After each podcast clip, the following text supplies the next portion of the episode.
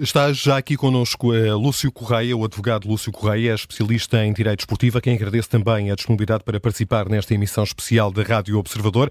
Uh, Bem-vindo, boa tarde. Uh, o Luís Rosa citava aqui o comunicado da Procuradoria-Geral Distrital do Porto, em que é referido, são referidos os crimes sob suspeita, ofensa à integridade física, com esta referência no âmbito do espetáculo desportivo. O Luís aventava a possibilidade da pena aplicada pelo facto deste crime ter sido cometido no âmbito do espetáculo desportivo a pena poder ser agravada. É de facto assim?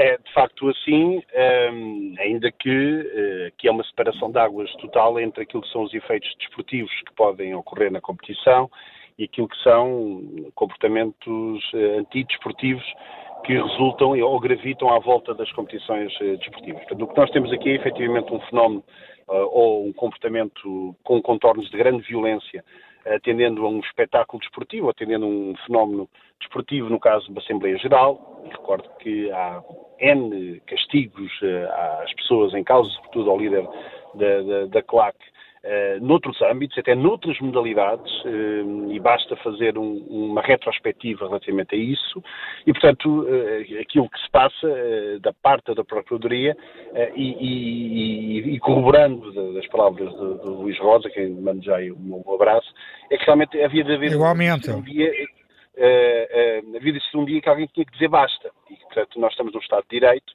e este Estado de Direito funciona para todos. E, portanto, quando funciona para todos, é realmente eh, preocupante percebermos que havia alguém que pensava que eh, era quase intocável e que não lhe poderia suceder qualquer tipo de consequência pela gravidade dos comportamentos sucessivos que teve. Portanto, eu vejo isto com alguma alegria, porque realmente eh, as questões eram evidentes, eram públicas, eram, eram de, de, demasiado notórias. Agora, do ponto de vista desportivo, e isto é que também é importante nós refletirmos, nós temos uma lei sobre a violência, foi mudada recentemente agora em, em, em, agosto, obriga os clubes a ter um especial cuidado relativamente aos seus grupos organizados de adeptos, a questão do registro, a polémica que houve relativamente uh, ao funcionamento e às punições dos comportamentos dos adeptos sempre que eh, eh, estes praticam atos de violência no âmbito das competições. E grande questão é como é que este, esta pessoa e como é que este conjunto de pessoas chega a um nível tão alto, com uma influência tão grande no âmbito de, de, de, até da própria decisão, de algumas decisões do, do Foco do Porto Sado, e passou sempre à margem da lei e de, um, ehm, e, e, e de, de, de, um conjunto de punições que, quer se queira, quer Tem não... toda a razão, uh, toda a razão. Uh, isto é que é uma coisa que me parece ser... Eu, eu se, se, me permitir complementar... Diga, diga, diga, Luís. Eu acho que é importante passar... As autoridades estão a passar uma mensagem muito forte à cidade do Porto. Em primeiro lugar, está, está a verificar o restabelecimento da paz social.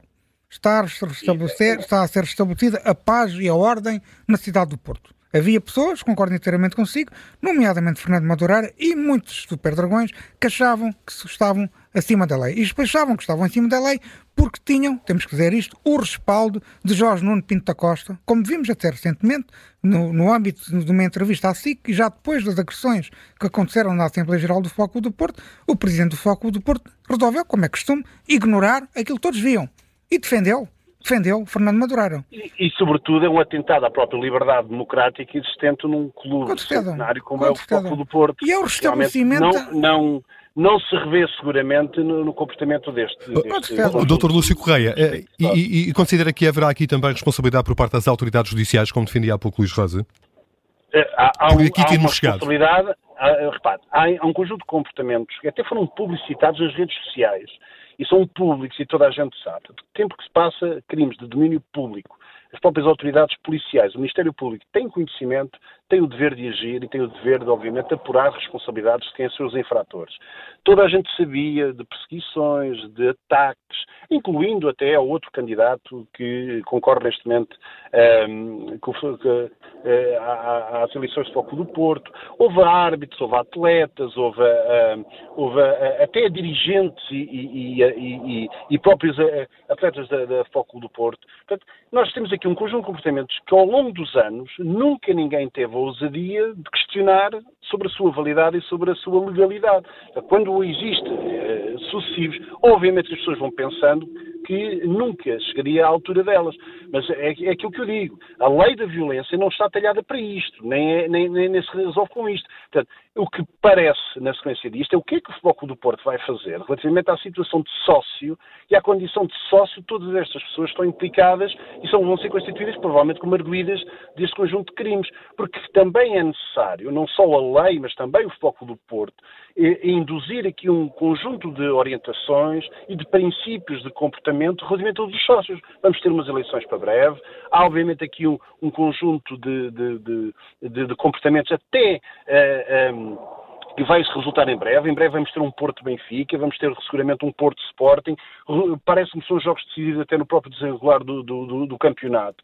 E é importante também sabermos o que é que a, a, a Presidente da Assembleia Geral e, obviamente, a Administração da Foco do Porto sabem dizer quanto a isto. Porque recordo, toda a gente sabe disto, que os, que, que os Super Dragões eram uma claque legalizada, apoiada pelo Foco do Porto, e portanto tinha, obviamente, aqui um conjunto de, de, de relacionamentos, todos eles muito próximos e reconhecidos